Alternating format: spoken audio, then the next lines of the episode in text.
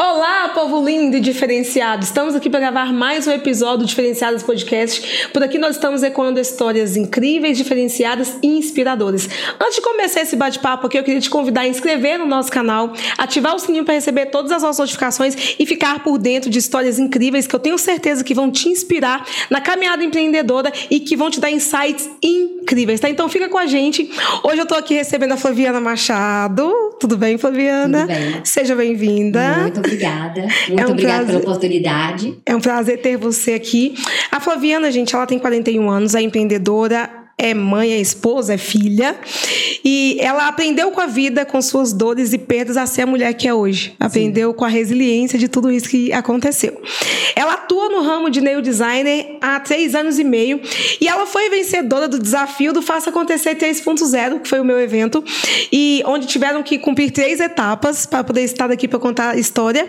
E ela está aqui para contar a história dela de fato e para que a gente conheça um pouco mais dela e aprenda com tudo aquilo que ela passou seja muito bem-vinda. Muito O espaço é seu. Conte pra gente quem que é a Flaviana. A Flaviana é uma mulher que, com as perdas, né? Com as doenças, aprendeu a ter resiliência, aprendeu a ter mais fé em Deus, mais fé nela mesma. E a ser forte, a cada dia ser mais forte. E eu sou, eu, eu posso, e Ai. Respira, é isso. Gente, ela tá emocionada, tá? Tô contando vocês que ela Eu tá... não posso começar a falar da minha história que eu começo a emocionar, né? É assim toda vez. Então, eu tive muitas perdas, principalmente de saúde. Eu tive a perda do meu pai, eu tive um relacionamento muito abusivo fisic, é, é, psicologicamente. É, aí as doenças vieram. Com 29 anos, eu tive um câncer de colo de útero. Eu tive que retirar, graças a Deus, eu tive a minha filha. Já, já tinha tido a minha filha Raul, que hoje tem 24 anos. É, depois desse câncer, eu fui descobrindo algumas traições. É, assim. Respira. Ai, um é, Respira. Fui descobrindo algumas coisas, assim, que não eram, né? Não condizia com um relacionamento bom, aquela coisa e tal. Então, beleza. Então, eu não fui cuidando da minha mente. E foram as coisas vieram acontecer. Ó, uma doença, uma, é, traições, separação. Em 2012, meu pai faleceu, que era um pouco de suporte na minha vida. Em 2013, eu comecei a ter uma doença nas mãos. E eu traba trabalhando com contabilidade, né? Sempre trabalhei em escritório de contabilidade. 13 anos e formei em contabilidade.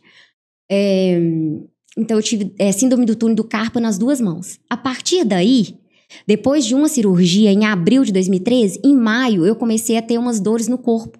Eu tive poliomielite, uma doença que dá na carne, de dentro para fora, e essa doença ela vai degenerando. Ela vai, inclusive, para o pulmão e para o coração. Tive uma conhecida minha que essa o único caso aqui em Sete Lagoas que foi para o coração e ela não resistiu. Não resistiu. Então, eu ia de médico em médico. Cada dia eu tava um médico diferente, cada um estudando de uma forma diferente. É, eu tive um médico que ele simplesmente ele falou para minha família que eu tinha fibromialgia. Tá, você tem fibromialgia, falou com uma pessoa que é, também tratava com ele, que é da minha família, falou que eu tinha. Então todo mundo ficou com isso na cabeça. Ah, ela tem a fibromialgia. Ah, por que, que ela não pode trabalhar? Ah, por que, que ela tá tão assim? Ah, fulano tem essa mesma doença que você tem e trabalha. E eu não conseguia. Eu não conseguia levantar, eu não conseguia sair do meu lugar. Eu ia trabalhar e não ia. Hoje eu ia, amanhã eu não ia. Aí isso ficou assim por cinco anos. Eu fiquei nessa por cinco anos. É. Nessa época você trabalhava na contabilidade. Na contabilidade. Aí, quando foi isso de maio até novembro? Quando foi em novembro que eu parei total de andar, eu já estava cansada já de ficar frequentando hospital, de ficar internada, de tomar medicamento aqui e ali. Passei por nove médicos. Nenhum achou que eu tinha. Fui parar numa médica em BH. Ela descobriu que eu tinha poliomielite. Minha mãe me levou e falou assim: trata dela porque ela precisa de ser curada. Porque quem não podia morrer já morreu, que era meu pai. Então eu tive que ouvir isso muitas vezes, porque eu tinha que ser forte. Eu tinha que ser forte, então eu não vivia aquele luto. Por eu não poder viver o luto, porque eu tinha um irmão, mas eu era mais velha, eu tinha que cuidar da minha mãe, tinha que cuidar do meu irmão, que ela entrou em depressão. E ainda tinha minha filha. Aí a médica brigou com ela e falou assim, sentada assim, eu aqui e ela aqui, falou, olha, você, por favor, eu não quero ser indelicada com você, com a senhora, mas a sua filha precisa que dê ela comida na boca, que penteie o cabelo dela, que dê ela banho. Ela precisa ser uma mulher cuidada. Eu não quero a senhora no quarto dela durante três meses, porque essa doença que ela tem, eu nunca perdi ninguém. Mas com certeza ela eu tenho medo de perder. Falou assim na minha cara. Então dá ela esse medicamento logo. Não, não é assim. Não é assim. Aí fui para casa, peguei, ela me deu a medicação, eu comecei a tomar medicação. Você não pode internar, você não pode é, ficar com. É, ter pessoas na sua casa, visita, vai ter que ficar três meses, como se fosse uma enfermaria no seu quarto e tal. Só que nesse meio tempo, aí eu caí. No eu caí, eu fui tomar um banho, meu irmão me levantou e falou assim: Não, eu não vou te levantar pra chamar a ambulância. Aí chamou, na época não era, não tinha SAMU ainda, era ambulância. É, ambulância não, corpo de bombeiro. O bombeiro chegou, me pegou, me levou para o municipal. Lá eu tive herpes zoster. Fiquei num quarto com 12 pessoas e mais 12 pessoas cuidando. Quer dizer, que uma de cada, 24 pessoas num quarto, né, no municipal. E não podia ser transferida. Tinha plano de saúde, mas não podia ser transferida. Foi uma loucura. Até quando eu fui transferida, eu já sabia o que eu tinha. No, na, no Nossa Senhora das Graças, um médico queria fazer o tratamento que a doutora Miriam precisava fazer naquele primeiro dia que ela me conheceu, só que não podia. Quando ele olhou para mim, porque você tem tal doença, eu falei, eu sei. Mas então por que você não tá tratando assim? Eu falei assim, eu sei que eu não posso tratar assim agora. Que eu ia fazer um tratamento de câncer. Era um, uma medicação no soro que eu ia ter que tomar. Só que se baixasse o CPK, que é uma doença, né, da, da, artri, da poliomiosite, no meu organismo, eu não precisava tomar essa medicação. Então eu tinha que ficar sempre controlando. Eu sempre tinha que estar lúcida. Pensava assim: você tem que estar lúcida pra você falar com o médico que você tem. Uhum. Pra eles não te darem medicação errada. Beleza. Então isso passou. Fui embora pra casa, então vou te liberar, já que você tá, acompanhando, tá acompanhada, sendo assistida pela médica, eu vou te liberar. Me liberou, fui para casa. E aquilo, eu tinha ficado sete dias no hospital municipal, usando o mesmo banheiro de todo mundo. E assim, sabe, é uma loucura, gente. Quem precisa realmente é uma loucura. Eu cheguei na minha casa 11 horas da noite para tomar um banho, eu comecei a chorar e a gritar. Eu tinha um misto de emoções dentro do banheiro da minha casa. Nunca mais eu deixei de agradecer a hora que eu estava tomando banho. Na hora que eu ia no banheiro, fazia um xixi sozinha, fazia as necessidades sozinha pentear meu cabelo sozinha. Hoje eu agradeço por tudo. Eu pego meu pente, eu consagro ele a Deus e falo assim: Deus, muito obrigado por eu conseguir pentear o meu cabelo. Então, assim, são coisas, detalhes que muita gente não sabe. Eu dou graças a Deus de um banheiro fazer um xixi sozinha. Aí, só que depois a poliomiosite não acabou. Veio a artrite reumatoide. Pesada. Quando a doutora Miriam falou assim, é, a poliomiosite está indo embora, mas agora você tem artrite reumatoide. Nós vamos precisar começar a acompanhar com outra medicação. E assim foi. E até hoje eu tenho esse acompanhamento. Só que quando foi em 2015, 2015 eu já estava assim, quase melhorando, mas não estava melhorando ainda. Era assim, melhorava hoje, era sempre efeito rebote. Melhorava hoje, levantava, fazia de tudo, ainda estava pelo INSS, uhum. né? Então, o escritório eu tinha que trabalhar, mas eu não conseguia. Nunca conseguia. Eu, era, eu tava boa hoje, aí se eu arrumava uma cama pra minha mãe, eu arrumava a casa pra ela, no outro, eu ficava mais uma semana de cama. Era sempre assim. E são coisas que só eu e minha mãe passamos, e eu e minha mãe e minha filha. Entendeu? Assim, são nós três. Meu irmão ajudou muito, ajudou, mas ele teve os problemas dele que não pôde estar tanto, tão presente. Mas também eu agradeço muito. É, então, assim, quando foi em 2015, eu conheci meu marido num dentista. E não queria ir. Ah, mãe, não quero ir não, tal, não, já marquei, vamos. Conheci ele, um dentista, e a gente foi conversando por causa de uma tomada. Por que, que eu tô falando isso? Por quê? Porque foi. Eu tinha saído de um relacionamento traumático, muito traumático, de 14 anos. Fui, fiquei cinco anos sozinha, literalmente sozinha, cura, me curando, porque Deus tinha me tirado daquela, daquela aflição. Só que ainda ele, eu ainda, tipo assim, acho que tá muito bom para ser verdade, porque eu imaginei que ia acontecer alguma coisa. Em 2015 eu conheci meu marido em fevereiro. Quando foi em outubro nós nos casamos. Casei do jeito que eu queria. Do jeito que eu queria, como uma princesa. É, oito meses só de Namoro, conheceu, namorou, casou. Não, amor, venceu. Ela ganhou de nós. É, oito Nós, meses. nós somos nove meses entre namoro, noivado e casamento. Pois é, sabe por quê? Porque, gente, eu acho que fica assim, numa relação, que você fica muito tempo ali, eu acho que a pessoa já vai dando aquela, ah, já tô acostumada, pra que que eu vou casar e tal, aquela coisa. Não, eu só falei assim, olha, se você ficar comigo um ano, nós não não vamos nos casar mais nem namorar. Então, vai ter que ser dentro desse, te- Desse desse, período. desse período aí. Então, a gente se conheceu, a gente se gostou, e ele amava muito a minha filha, gostou muito dela, então esse requisito também tinha que ter. Tinha que gostar Claro, dela. Porque eu fiquei claro. cinco anos sozinha, porque eu tinha aquele trauma, olha. Você não vai ficar comigo, mas você vai arrumar uma pessoa que vai fazer alguma coisa com sua filha. Sim. Você vai, é, alguma, alguém vai. Entendeu? Eu ficava só com aquele negócio, vai molestar minha filha, não posso colocar ninguém dentro da minha casa, posso colocar nenhum homem, entendeu? Então, assim, eu não namorava.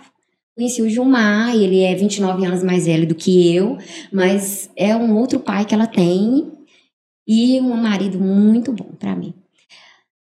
Quando foi em 2019, a gente já tava. Aí, nos dois primeiros anos de casada, eu eu falo com ele, eu brinco com ele que no primeiro ano de casado eu nem fui mulher direito pra ele, que a parte da manhã ele cuidava de mim.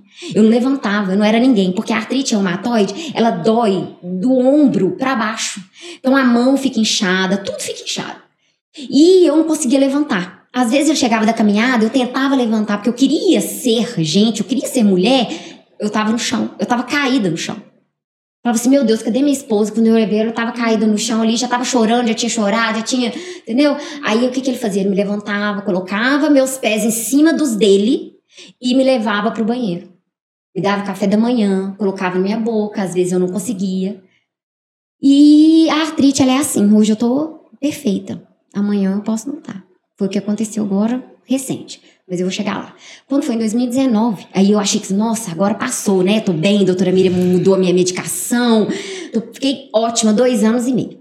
Foi em do- 2019, eu decidi chegar no INSS e falar. eu- primeiro eu falei com meu marido assim: olha, não quero mais INSS, não vou voltar pro escritório. Que eu conversei com um, um psiquiatra e ele falou: olha, onde você adoeceu, você não se cura. Eu não esqueço mais disso. E você nasceu pra brilhar. Gente, isso ficou na minha mente. Falei, gente, ó, eu tô 20 quilos mais gorda, inchada pra caramba, horrorosa. E fiquei pensando, né? Assim, aquela que a gente, eu não queria nem mais olhar no espelho, né? A, a, o corticoide, a medicação da artrite, ela faz isso com a gente. E eu era uma pessoa muito idosa, né?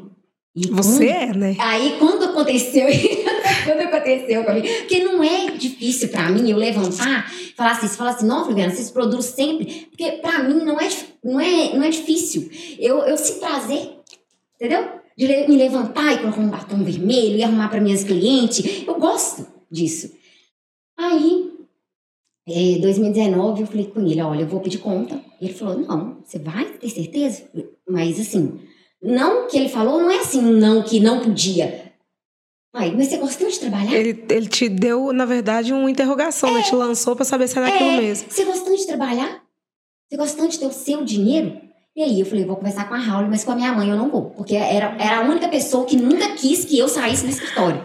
Né, da CLT, aquele, aquele pensamento, né? Do, Da do segurança. da do- segurança da e tal. Só que eu não tinha. Eu tava pelo INSS, tinha mês que eu recebia, tinha mês que eu não recebia. Entendeu? Porque tem médicos e médicos, né? Na, na perícia.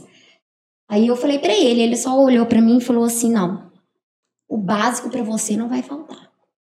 Falei, tudo bem, você me apoia, apoia. Minha filha me apoiou super, né? O sorriso daqui a aqui. Ela também não gostava. Porque, né, é muitos altos e baixos que a gente passa quando a gente trabalha fora, principalmente com os filhos, né? Com certeza. Aí, falei com ele assim, mas e aí, como é que você vai fazer? Mas você tá com todos os laudos ruins aí, a médica te deu um laudo assim, psiquiatra assado. Então eu falei, meu filho, já tem estratégia. Já tem estratégia, vou chegar lá com um sorriso daqui a aqui. E assim fiz. Cheguei no Pedro, no Pedro Leopoldo, lá, acho que foi em Pedro Leopoldo que eu fui, é, na, na INSS de lá.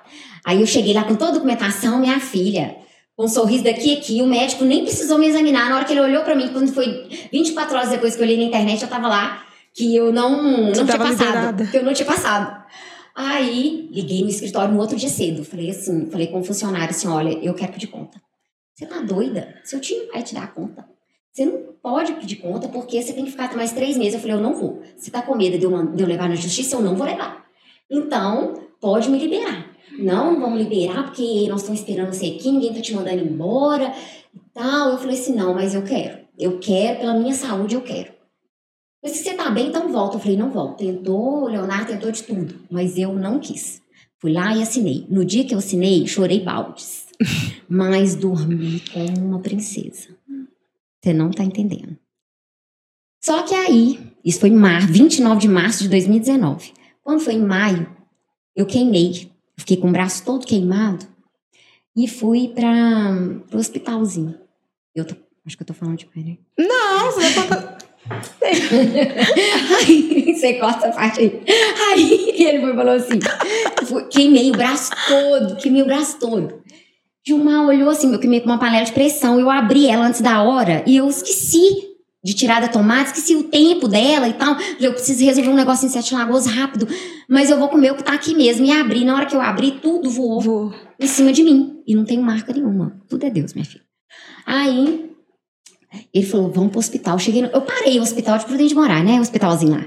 Parei, dois médicos, quatro enfermeiras. é, parei no escândalo, da dor.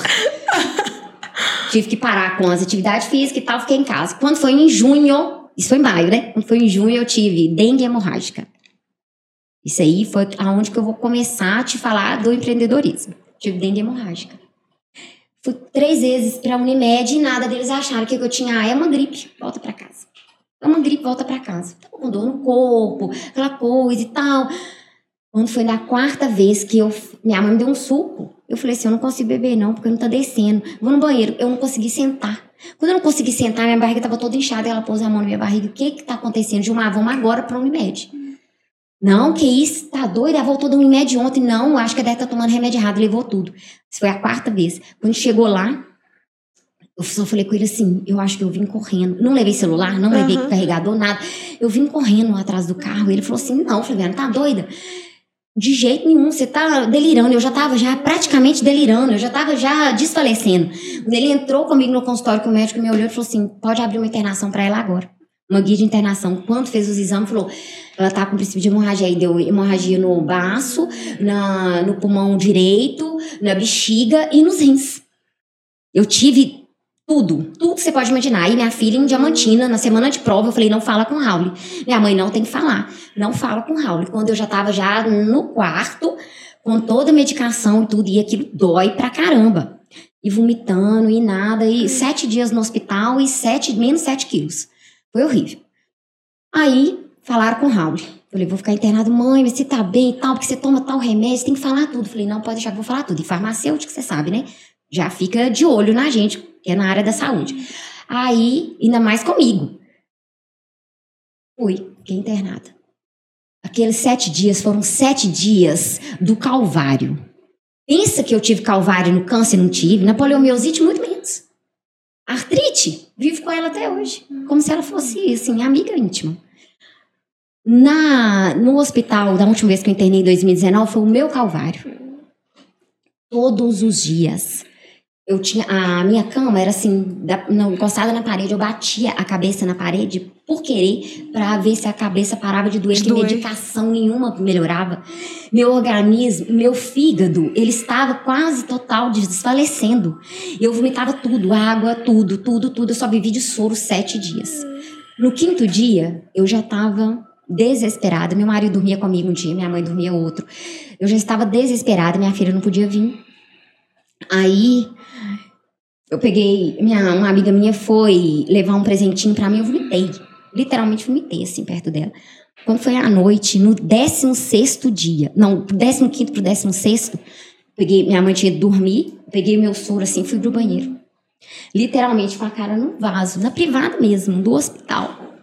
Eu deixei tudo ali. As lágrimas, os choros. Só a minha oração era só a lágrima e o choro.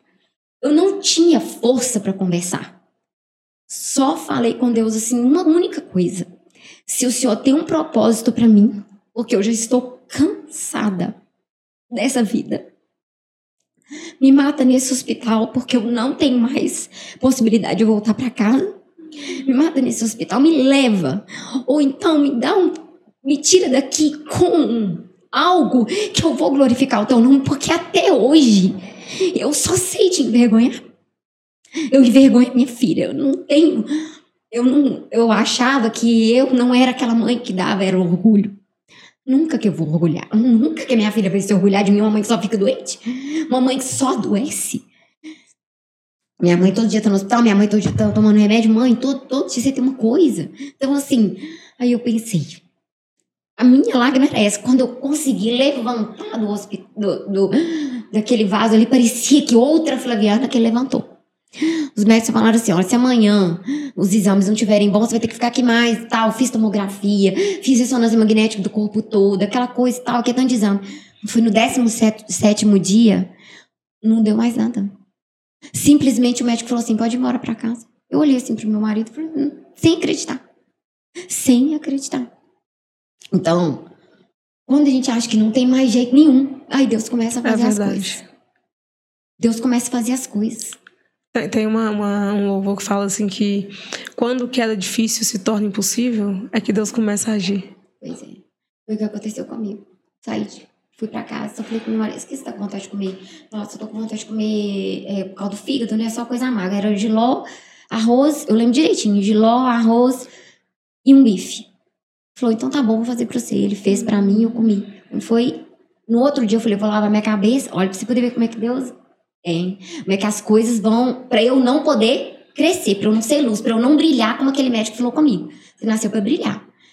Aí eu fui. Falei, olha, então eu, amanhã quando eu levantar, vou lavar a cabeça, estava secar lá no fundo, que tava frio, né? Era junho, meio, meado de junho.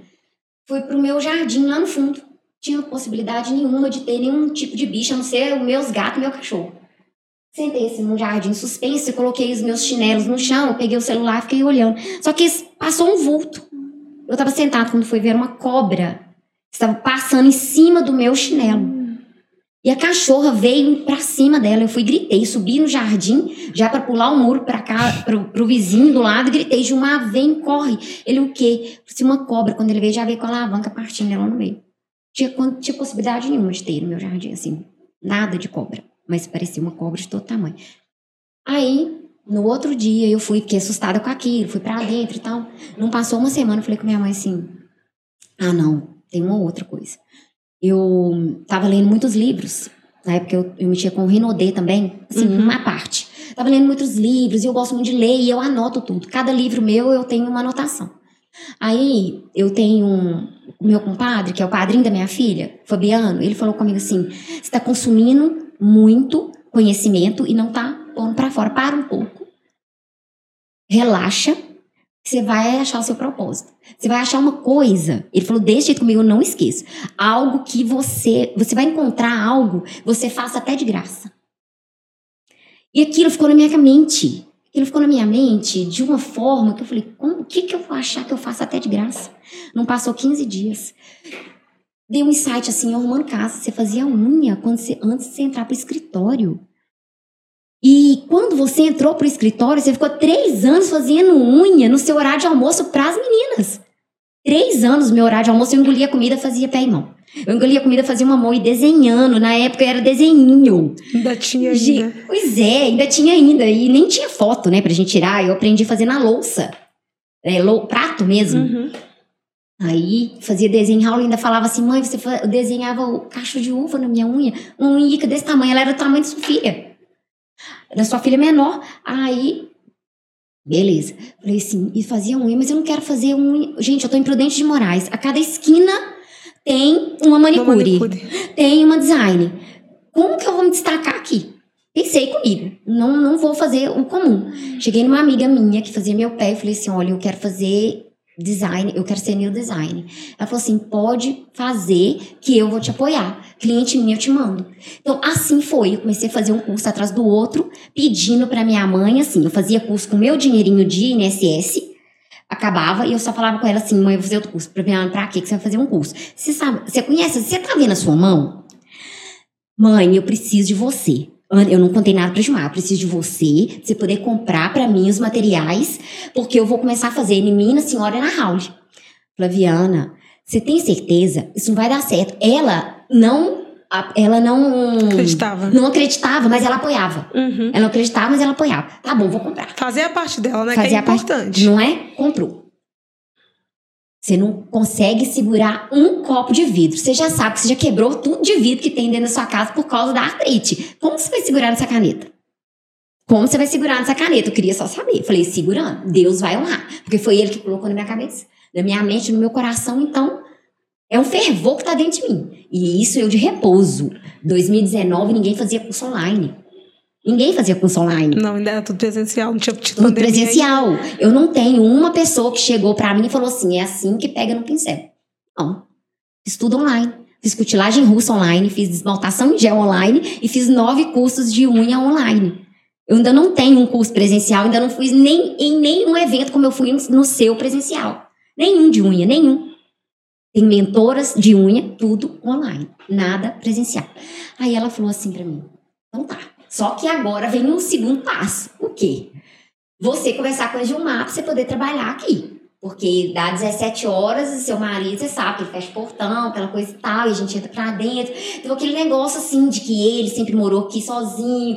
Você sabe, Flaviana, se ele vai aceitar? E aquilo, você sabe quando você vai assim, é, conversa com uma pessoa, você vai pra conversar com uma pessoa, mas você não consegue? Uhum. Você acha que vai ser assim, fim do mundo? Aí vai- a gente já pensa logo que vai dar tudo errado, vai Não. dar briga, discussão, a pessoa não, vai Não. apoiar.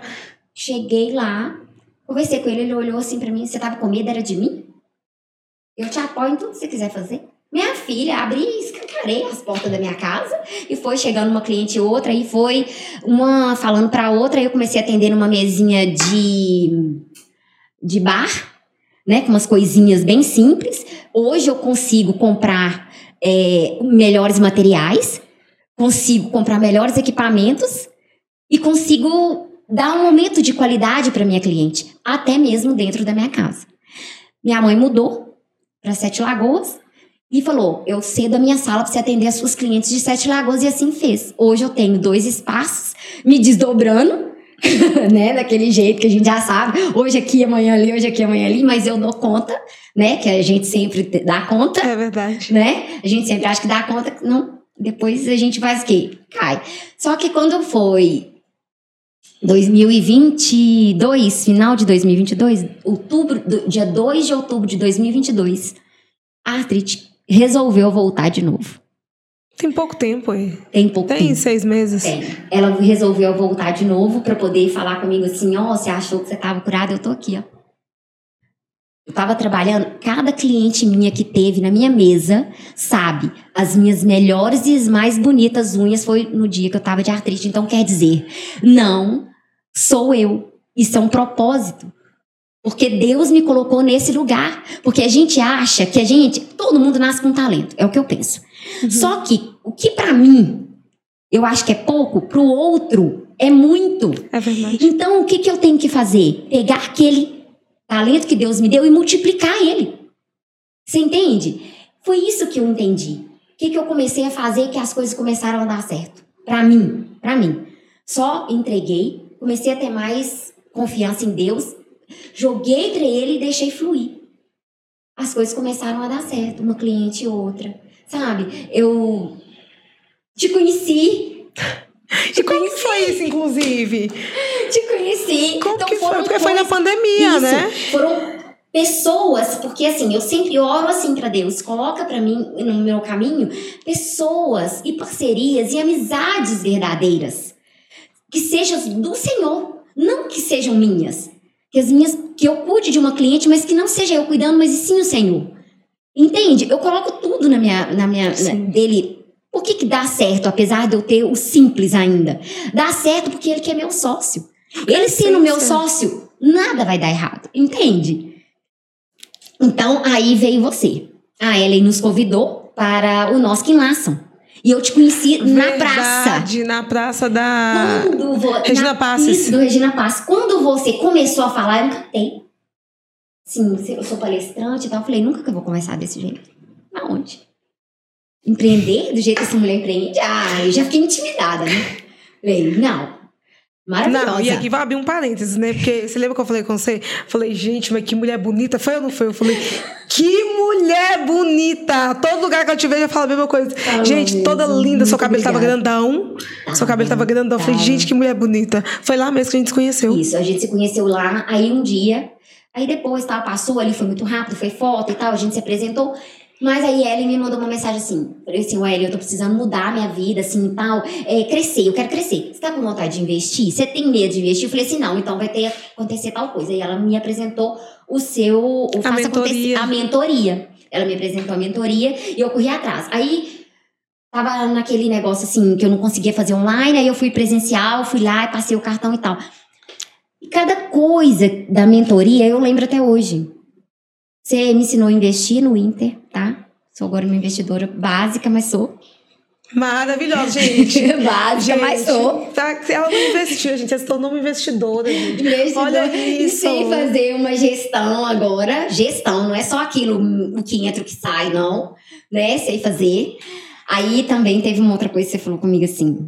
É, que eu- você tava falando lá sobre os negócios de brindes e não sei o quê. Eu falei assim, ah, eu gosto de dar muitos brindes para meus clientes. Aí você falou assim, é, você tem um jeito de ser aquela empreendedora mãezona, que toma conta das suas clientes mesmo. Realmente, eu sou essa pessoa. Mas também eu aprendi também aquele lado racional. Não só do coração, mas vindo de você. Por quê? Porque eu aprendi. Eu tenho meu caderno anotado lá até hoje. Direto eu recorro. Falei assim, gente, Nai falou isso comigo. E outra coisa. Quando eu... Você falou assim, Flaviana, qual que é o seu sonho? Falei, o meu sonho é ter meu próprio espaço. Disso eu lembro. Meu próprio espaço, mas eu quero fazer na minha casa, porque é, um diferencial que hoje eu vejo em muitos lugares é assim: você faz hoje unha, mas ali tem duas, três meses e tem outras pessoas. Eu quero eu mesma. Eu, eu gosto daquele, sabe, só eu e você? Uhum. Aquele espaço ali aconchegante, como se fosse na sala da minha casa. Eu gosto disso, então eu quero mesmo fazer na minha casa. Aí, na sala da minha mãe é a mesma coisa. Só que eu não quero ficar só lá. Lá eu quero para fazer curso, porque é um projeto que tá vindo por aí. E graças a Deus já tô conseguindo, né? É, você falou assim pra mim, eu falei, mas eu quero fazer na minha casa. Aí uma, uma frase que você me disse. Não, na sua casa não é despesa, não é dinheiro jogado fora, é um investimento. O que, que eu fiz? Investi no Inter, juntei um dinheiro, ainda não saiu do papel, porque ficou pronta no final do ano passado. E procurei uma arquiteta, porque eu queria começar do zero, tijolo por tijolo, do jeito certo. E ainda ninguém sabe disso. Vai saber agora. Ah, não! Vai saber agora. Quem assistir vai Pois saber é, agora. e eu queria ter trago pra você ver. Eu falei assim, ah, não, não vou levar. Depois eu fiquei assim, eu fiquei meio... Ficou tão lindo. Sabe quando eu olho ali, no primeiro dia que ela foi nos apresentar, meu marido, ele ficou com lágrima nos olhos. Porque ele falou assim, nossa, eu nunca fiz uma coisa dessa. Porque ele ficava assim, ah, dinheiro jogado fora. Dinheiro jogado fora e hoje a gente sabe que não é. Né? Então, assim, tem um detalhezinho ali que ela colo- coloca, a pessoa coloca que você nunca vai imaginar. Sim. Entendeu? Que amanhã eu vou querer tirar. Que se for eu que pensei, porque eu não sou paga pra isso, eu não fiz isso. Então ela fez um jeitinho que eu posso te dizer assim, Nai tem um dedinho nisso. Por isso que eu te falei, Nai, eu fiz umas coisas que você vai gostar de saber. Vai, eu vou começar a colocar em prática, eu vou. Não sei quando. Foi o mesmo. espaço tá lá, o projeto tá lá. Mas quando você falou comigo assim, você já sabe o quanto? Você já sabe o quanto que você vai gastar? Você já sabe com quem e onde? Eu falei assim, eu sei onde, mas eu não sei o quanto nem nada. Não, você tem que procurar saber o quanto uma pessoa e ter dinheiro pra isso. Aí o que, que eu fiz? Eu pesquisei mais ou Gente, menos eu olhando ela falar, eu fico imaginando eu falar com ela. Você sabe quanto que você. Quanto que é que você vai investir? É, eu sei porque você faz isso com a gente. Você acorda. Você dá aquele start assim, você, né, tipo, bora pra cima, né? E não é esse seu, sua boa, frase, é então bora pra cima. Então, isso que aconteceu comigo. Aí eu fico olhando aquele projeto, Deus, quando? Mas é tudo no seu tempo. Porque eu tive como fazer esse projeto, eu também vou ter como executar. Exatamente. Deus Pô. não coloca no coração da gente algo que nós não sejamos capazes de realizar. A Bíblia é clara em relação a isso. O querer e o efetuar vem de Deus. Então, se brotou a vontade, a forma de fazer acontecer, Ele também vai dar jeito. Mas há tempo para todas as coisas, para todo propósito debaixo do céu. A gente, a gente muitas vezes quer adiantar as coisas, né? Quer tudo naquele momento. E se não acontecer, é porque não é tempo. Não é tempo, nosso coração não está preparado, né? Não é, não é o, o, melhor momento, porque ele sabe o melhor momento de fazer tudo. E a gente tem que, ter, tem que ter essa calma. E a gente, quando a gente empreende, a gente tem sonhos, a gente quer, quer trazer o sonho, é a ansiedade, né? Quer trazer o sonho lá da, do futuro para cá, no peito e na raça. Mas a gente tem que passar pelo processo até chegar no sonho. Você acredita, por exemplo, que hoje você já está preparada para ter esse momento? É, é, tem isso também, né? Eu, mas eu, dentro de mim, Flaviana, aquele ímpeto, aquela força de vontade, aquela vontade que eu tenho sempre, sempre acho que a gente está preparado. Só que Deus sabe que talvez eu não tô. Exatamente. Né? Você tem que aprender mais alguma coisa, que porque a tenho... nossa caminhada é isso. A gente aprende, caminha mais dois passos. Aprende, caminha mais dois passos. A gente põe o pé, ele bota a estrada e a gente vai seguindo, é isso mesmo. Mas eu me lembro de eu falar isso com você direitinho. Foi até numa mentoria que a gente fez, que foi só, que foi particular. Você foi lembra? Particular. Numa ligação. E que eu te falei, bota no papel quanto você precisa.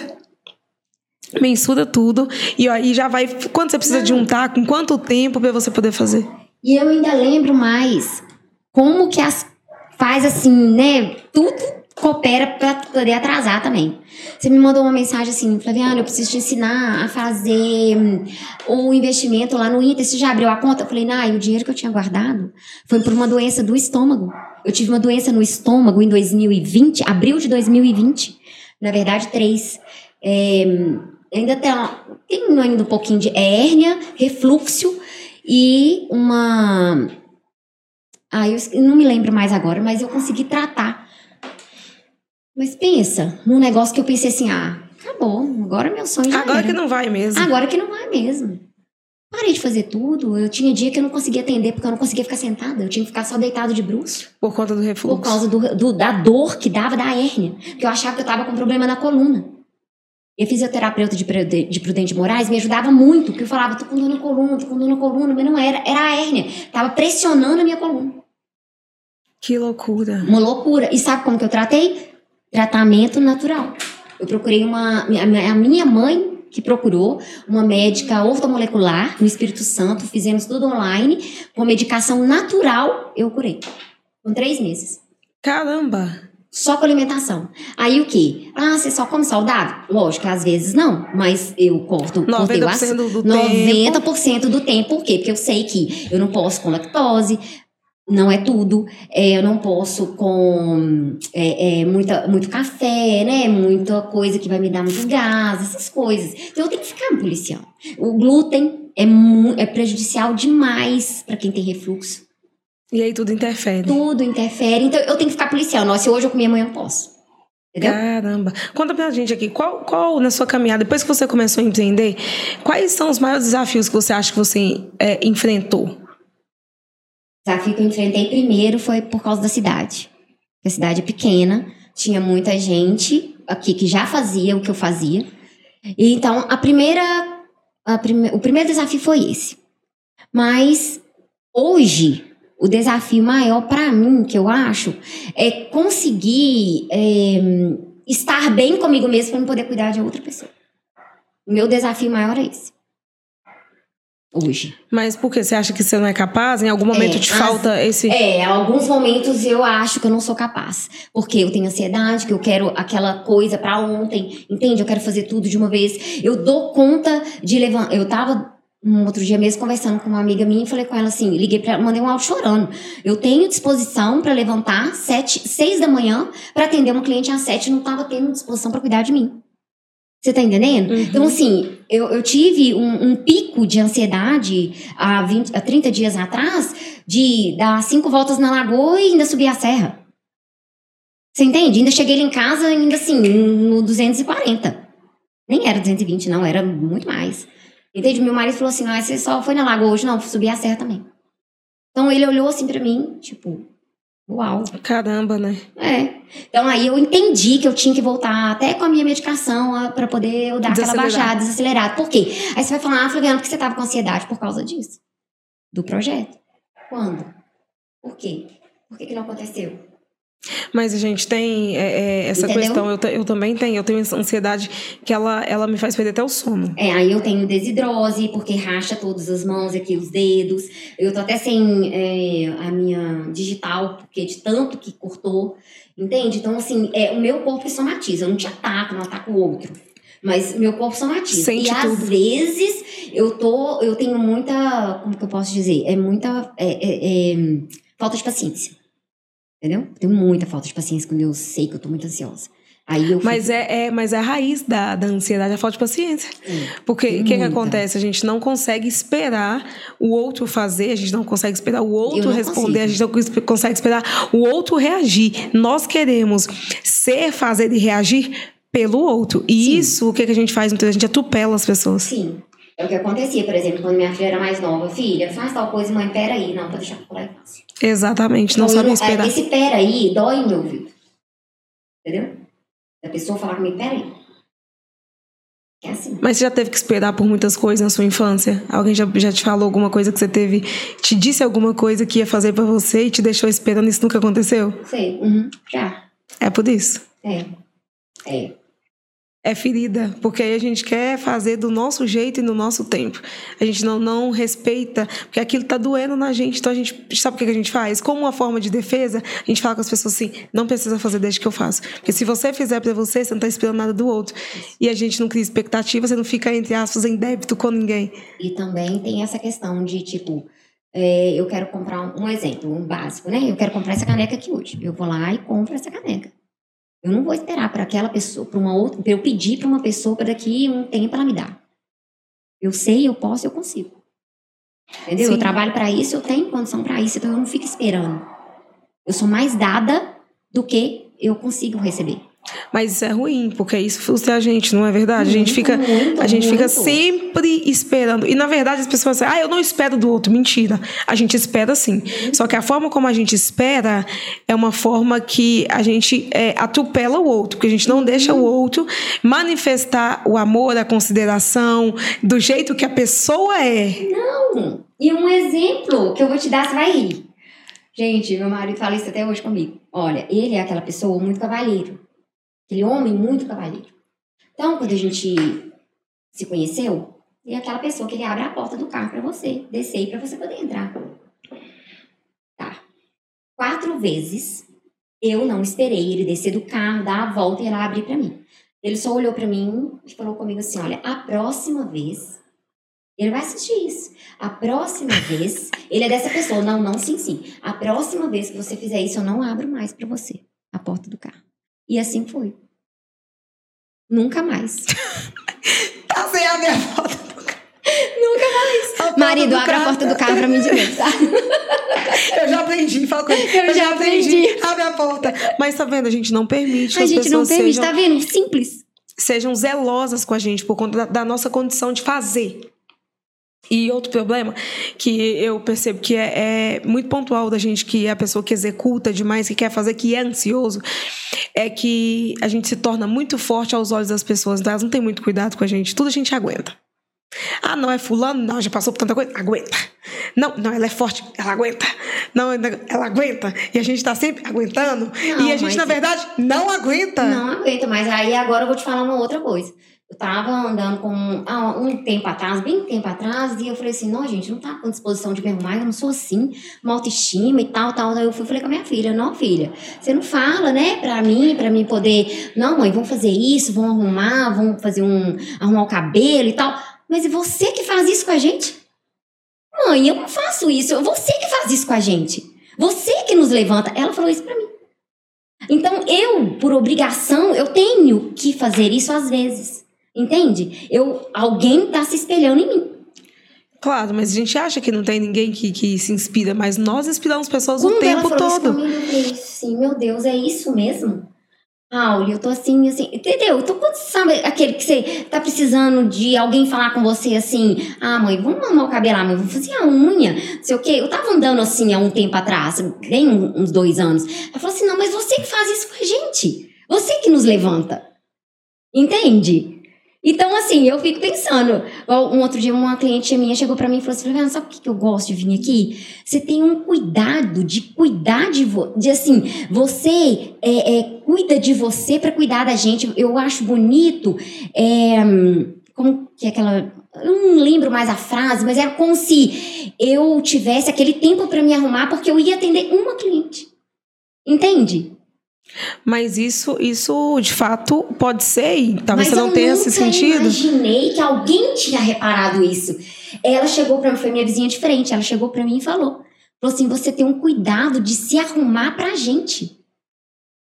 Entende? Eu posso ter, atender ela naquele dia, ou uma única cliente, eu me arrumo para atendê-la. Mas as pessoas nos observam o tempo inteiro.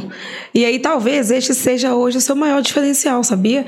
Porque muita gente chega, dependendo dos lugares, para ser atendido, mesmo seja por cabelo, por unha e tal, e nem sempre as profissionais estão é, é, preocupadas com a imagem delas para poder passar para um cliente. E a nossa imagem, ela, ela comunica o tempo inteiro. Sim. Então, é, não tem a ver com o lugar que você está sabe? Porque você pode chegar num lugar, às vezes, para visitar alguém, a pessoa pode morar numa casa de chão batido. E as panelas dá para você pintar o cabelo. Sim.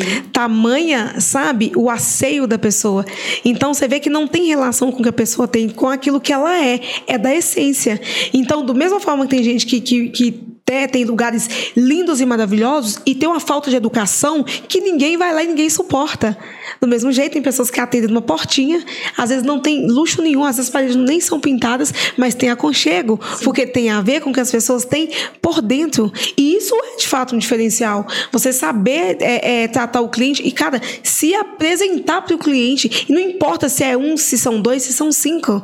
Né? Olha, olha, que bacana é que você tá. Exatamente. Eu, eu entendo que na hora que ela tá comigo, ela é única. Por que, que eu não gosto de um lugar? Porque eu nunca gostei de salão, na verdade. Eu sempre fiz tudo em mim. E por causa disso, de, de conversas e bagunças e porque eu, eu não gosto muito de, de, de confusão, de estar em lugar muito agitado. Eu não, eu sou essa pessoa que precisa ter organização para eu estar naquele lugar. Entendeu? Eu tenho um pouco de toque. Não é toque, eu, tenho, eu, eu sou metódica. Uhum. Então, a, aquele ambiente precisa estar organizado para mim habitar nele. Se isso foi um médico que também disse para mim. Falou assim: ah, por que você gosta muito de organização? Porque o ansioso ele gosta de organização porque ele quer ver por fora aquilo que ele gostaria que estivesse por dentro. Ele explicou isso para mim. Por isso que você é assim. Entende? Então, tudo para mim, hora, desde a hora que eu deito, eu tenho que fazer o 360 na minha casa e na hora que eu levanto, a mesma coisa. Entendeu? Então tem que estar tá tudo em ordem. Aí, então eu penso isso o tempo todo. Precisa estar tá em ordem. Então, como eu nunca gostei de lugar agitado, eu sempre que você vai na minha casa, eu e você. Tem meu marido lá? Tem, mas ele vai te servir uma água, vai te servir um café, vai te fazer um cappuccino. Até mesmo se apenas. ele. Se, apenas. Se ele for íntimo de você, ele vai sentar ali para conversar. Mas se não for, ele vai lá para dentro e assim ele fica até eu terminar. Não é porque é dentro da minha casa que tem que ser bagunçado. Exato. Não é porque é dentro da minha cozinha ainda que tem que, que, que tem que cheirar alho, por exemplo. Um exemplo, né, que eu tô dando. Que tem que estar tá ali no meio de fazer a comida, entende? Não, não é assim, não tem que ser assim. Se for assim, na verdade, eu nem consigo trabalhar. Aí o que que eu fiz? Eu tenho ali a minha copa e a minha cozinha. Então eu dividi ali a copa com a cozinha e com a sala, porque é americano, né? É tudo uhum. aberto a minha cozinha de verdade mesmo é fora da minha casa. Porque por enquanto ainda não fiz esse espaço que está projetado. Porque se tiver ali aquela bagunça, eu já não consigo. Entendeu? É, é, é da minha mente. Eu preciso concentrar para me fazer uma cutilagem russa, que é uma cutilagem que é diferente. Que ela é diferenciada. Que eu, eu preciso ter uma, uma, uma, uma conversa ali. Outra coisa, a cliente está lá, muitas vezes, tem ali três, quatro filhos em casa, uma bagunça. E que lá em casa tem um sonzinho um ambiente que ela tá ali para um cantinho dela que ela fala assim: Eu não quero nem conversar. Tá bom, esse é o momento. Você precisa ter esse momento de qualidade. Então eu acho que Deus vê tudo isso nesses detalhes. Acho que é por isso que ele me trouxe aqui hoje. Porque isso aqui hoje é uma oportunidade. Quando Entendeu? Eu falo com a Ellen, ela me deu uma oportunidade, você também me deu uma oportunidade. Então são dois projetos diferentes que nos levam para outros patamares, mas que que conta as nossas histórias para aquelas mulheres e que talvez alguma pessoa que está começando hoje que acha assim, ah, eu só tenho a minha casa, eu só tenho esse, esse cantinho aqui, eu só tenho essa cozinha. Vamos fazer ali mesmo. Exato. Vamos fazer acontecer aonde que Deus nos deu. É aquilo que eu te falei, Ele te deu um talento. Pega ele e multiplica. Simples. Ah, é simples? Não, não é simples, mas é com oração, é, é com fé. Tem, tem os, por, os pormenores, né? Quando você olha para sua trajetória de vida, até hoje, até chegar aqui nesse momento, é uma lição que você entende como primordial, que talvez tenha aprendido com alguém, ou que Deus tenha te falado diretamente? A lição maior é resiliência. Não tem outra palavra. Eu tive que ser resiliente para esperar a doença passar. Eu tive que ser resiliente com a dor, porque a artrite, a poliomielite, dói 24 horas. Eu, eu sinto essa dor até hoje, dentro de mim. Resiliência é primordial. Primordial. Na minha vida foi. Esperar. Sabe o que, que você tem? Uma pessoa ansiosa, com um nível de execução que eu tinha. Ficar deitada numa cama por três meses sem receber uma visita. É, com certeza resiliência. Porque um dia vai passar. Um dia vai passar. Eu quis muitas vezes tentar sair daquela situação do, minha, do meu jeito, queria, queria. Mas eu falei, gente, lá na frente, Juliana, e sua fé? E sua fé? E sua filha? Apesar de eu não achar que a minha filha se orgulhasse de mim, mas eu também eu pensava nela. Entendeu? Eu pensava nela. Deus tem alguma, algum propósito para você que não tem condição. Eu só pensava assim, Deus tem um propósito para você. Para mim poder continuar ali, eu só pensava que ele tinha um propósito para mim. Aí, outra coisa, você também me ensinou que eu não sabia. O que que é propósito? Não, eu não consigo nem terminar. Propósito é aquilo que você faz, que você vai não tá só te ajudando, mas está ajudando o outro. Entende? Eu sei que eu estou fazendo um ele, eu estou ganhando, mas eu estou com um propósito. Entende? Sim. Se eu conto, chega você lá na minha mesa. Primeira vez que eu te conheço, ai, a pessoa tá triste, ou então ela tá chorosa, ou então ela começa a reclamar de alguma coisa assim bem banal. Aí eu começo minimamente falar mais ou menos do que, que eu passei, e falo assim, ah, eu tenho artrite, ok. Aí quando eu começo a falar assim, não, eu já tive até câncer e tal, mas Deus foi tão bom comigo que eu nunca fiz nem rádio, nem químio. Aí eu falo assim, não, não acredito. Você?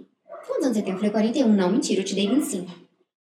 Entendeu? Assim, a pessoa não entende que uma pessoa mais nova pode passar por, pelos calvários da vida. Exato. Entende? E que, que eu possa também estar tá ensinando, eu posso estar tá ensinando uma mulher de 60, de 70 anos. É, até porque as pessoas confundem. Elas acham que maturidade tem a ver com idade. E não tem. A maturidade vem com aquilo que a gente aprende. A Bíblia diz que Jesus aprendeu com as coisas que sofreu. A Bíblia fala isso. Então, é, se ele aprendeu sendo Deus com as coisas que passou em carne, que dirá eu e você, né? Então é, é um fato que a gente precisa de sabe trazer isso isso é, à tona e, e, fazer com que isso fique, fique mais latente na gente assim as nossas histórias elas têm um poder muito grande de transformar quando é, a ideia do, do podcast, por exemplo, era de ecoar essas histórias, sabe? De fazer as pessoas é, conhecerem histórias de pessoas incríveis que estão fazendo acontecer para suas próprias vidas e estão lutando pelos seus sonhos. Sabe? Dá um lugar de voz. Talvez num lugar de amplitude a gente nunca poderia falar. Sabe, hoje, hoje é, os acessos que eu tenho, por exemplo, mas eu nunca imaginei que eu fosse ter. E eu estando, por que não falar sobre isso? E emociona a gente as histórias que a gente escuta, sabe? A gente vê as superações é, que acontecem, porque se uma pessoa ouvir tá e o seu testemunho arrancar ela de uma cama, já valeu a pena a gente ter estado aqui. Pois é, aconteceu um fato assim. É, na época que eu estava com poliomielite, eu pesquisei muito sobre essa doença.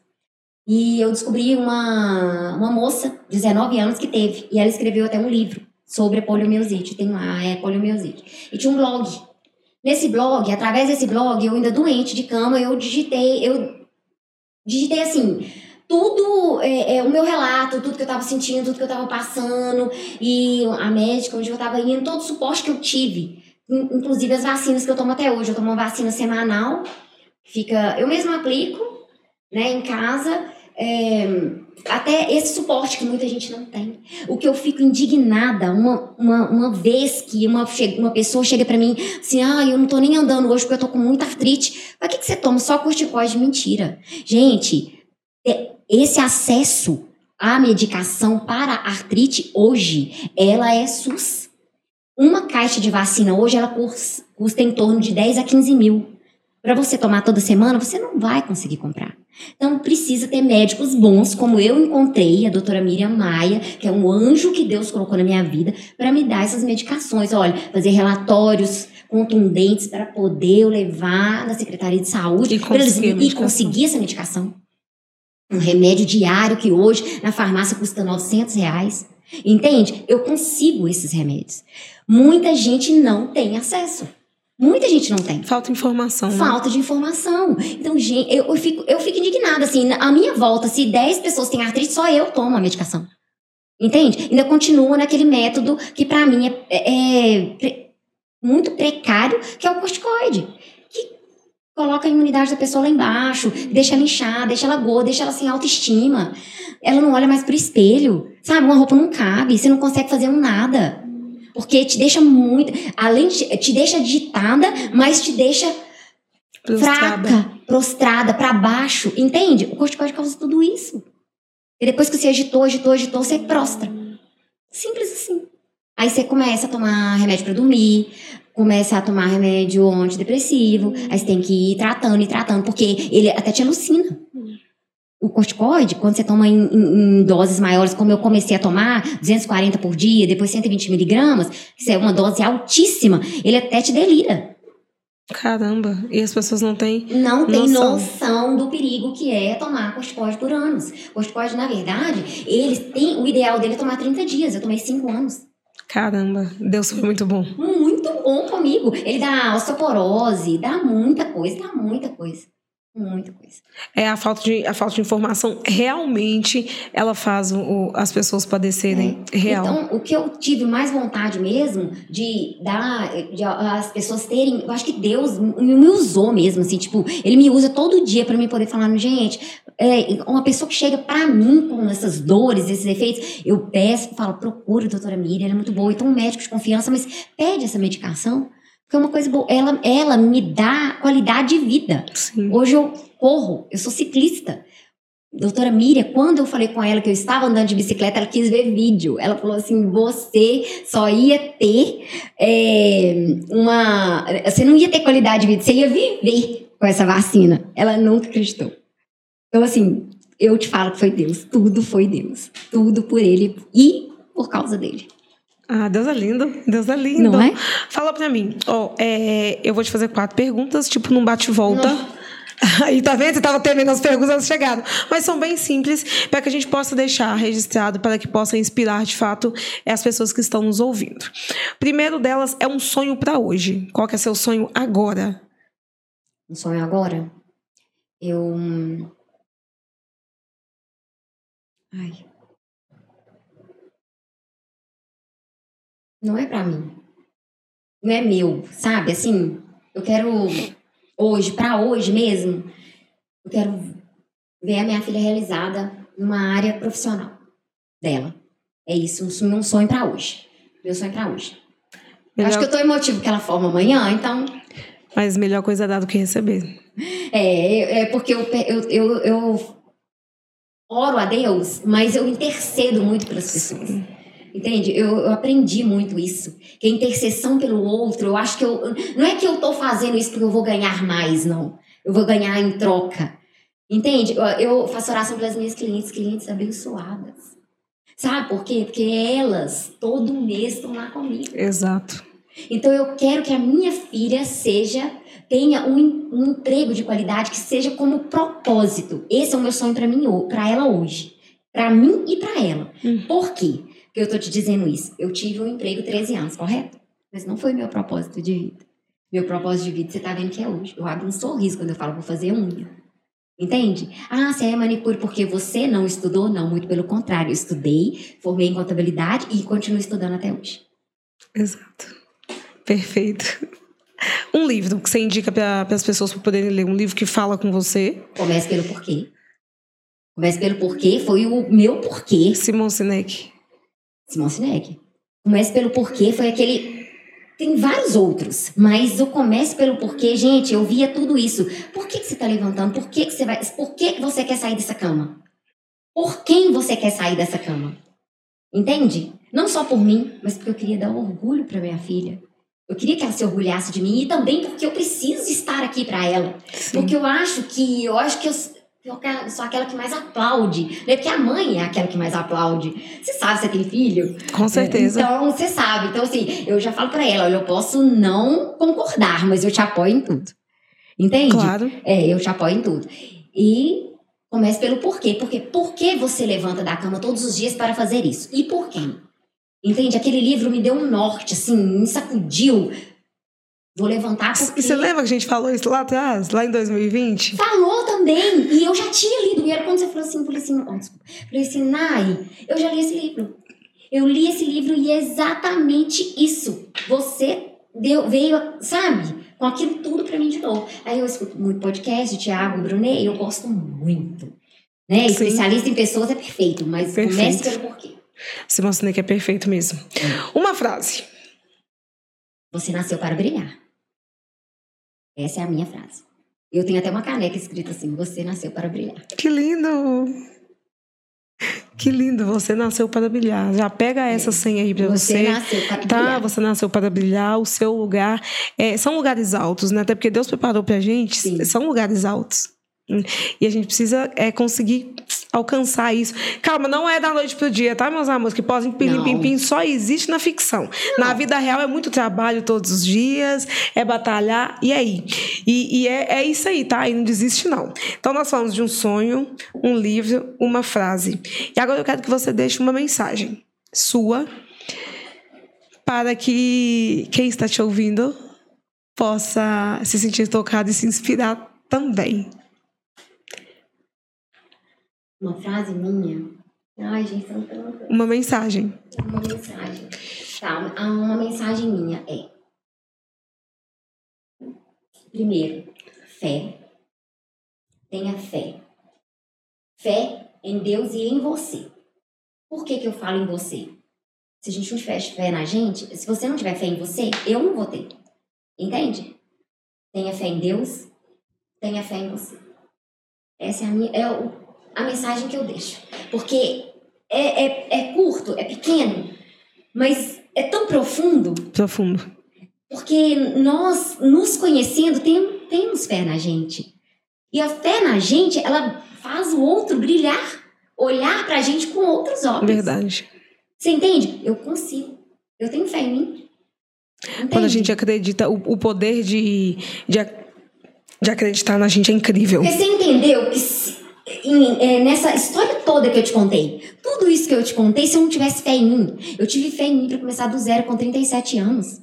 Eu tinha contabilidade para eu voltar e eu não quis voltar. Eu imaginei, 37 anos, quando a, semana passada, né, que aconteceu aquele, aquela história lá com as meninas que chatearam da mulher que entrou no, Aham, na faculdade, 40 anos 40 na faculdade, anos. eu fiquei assim, meu Deus, como assim? Ela não morreu. Ninguém morreu. Todo dia é dia de recomeçar. Exatamente. O sol não nasce todos os dias pra gente. Todo dia é uma nova oportunidade. Todo dia é uma nova oportunidade. Então eu tive que ter fé em mim. Eu sei que só com os meus resultados outras pessoas tiveram fé em mim. Mas eu tive que ter fé em mim do zero, sem dinheiro, sem nada, para começar. Mas olha, é, as pessoas acreditam na gente porque a gente também acredita. Porque quem olha pra gente ver potencial, tá, tá olhando aquilo e pensando assim, cara, que, que, que máximo. E aí, muitas vezes, a gente, a gente tem essa dificuldade, igual você teve, de achar que você pudesse inspirar a sua própria filha, que você achava que na sua situação não, não teria nada que você pudesse fazer. Mas é aquilo, as pessoas muitas acreditam mais na gente que a gente mesmo. Mas a fé, o poder de acreditar, ele move todas as coisas. Sim. Porque se, se a Bíblia diz que a gente pode dizer para um monte, vai-te daqui para ali, com a fé do tamanho de um grão de mostarda, quem dirá grandes sonhos a realizar? Isso mesmo. A gente pode fazer e a gente vai fazer, porque se ele disse que vamos fazer, né? Assim é. E a gente precisa, precisa crer nisso.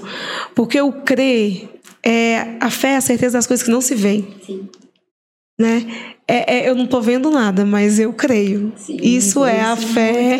E você fecha os comigo. olhos e só vai, e mira o lugar e vai, vai, e fala, Deus, vão comigo, que eu tô nesse negócio aqui, vão comigo, vai, vai organizando as coisas que eu tô indo. É muito isso. Mas é Eu fé tive em muito Deus. apoio. É, realmente eu tive muito apoio, mas porque Deus coloca as pessoas na Exato, vida da exato. Entende? Eu tive muito apoio. Por exemplo, eu falei do Bill, a Simone, minha amiga de 25 anos.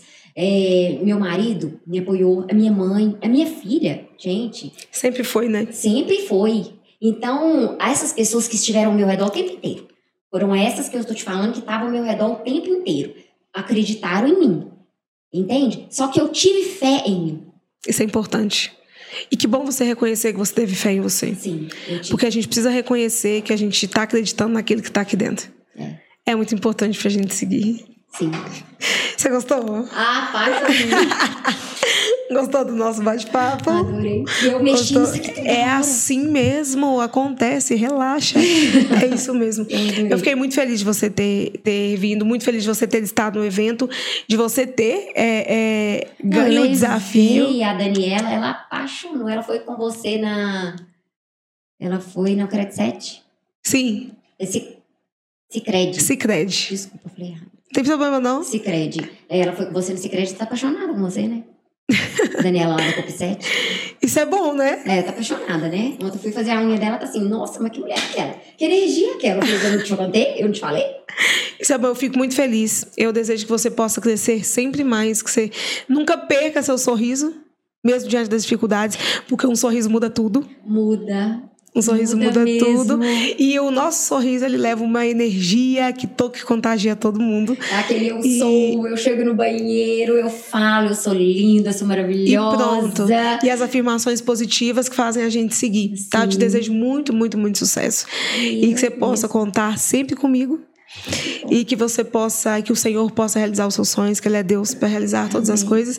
E a gente vai, vai caminhando, vai caminhando, vai caminhando. E quando a gente vê, eu vejo a evolução né, sua de 2020 para cá, eu fico muito feliz, porque é, de fato tem mais poder quem age. Então, quando a gente coloca e a gente se dispõe, a gente consegue colher frutos maravilhosos. Não, foi assim, foi incrível. Eu falei, nossa, meu Deus, será que eu vou conseguir? Vou conseguir, eu sei que eu vou conseguir. Aí veio, né, o empecilho. Mas falei, não, vou levantar de novo e vou conseguir. E o dinheiro que eu tive que é, é, gastar, eu vou conseguir de novo e vou fazer. Aí quando eu fiz e eu tava com o negócio na mão, eu te mandei um direct. Não, eu não vi, gente, eu vou mandar pra vocês esse babado. É, Eu não vi a mensagem dela, uma mensagem linda, inclusive. Não vi. Daí um dia eu postei um story, eu acho, ela comentou, e eu peguei e fui responder de imediato. Quando eu vi, eu falei com ela, cara, que mensagem é essa aqui? Que eu não vi.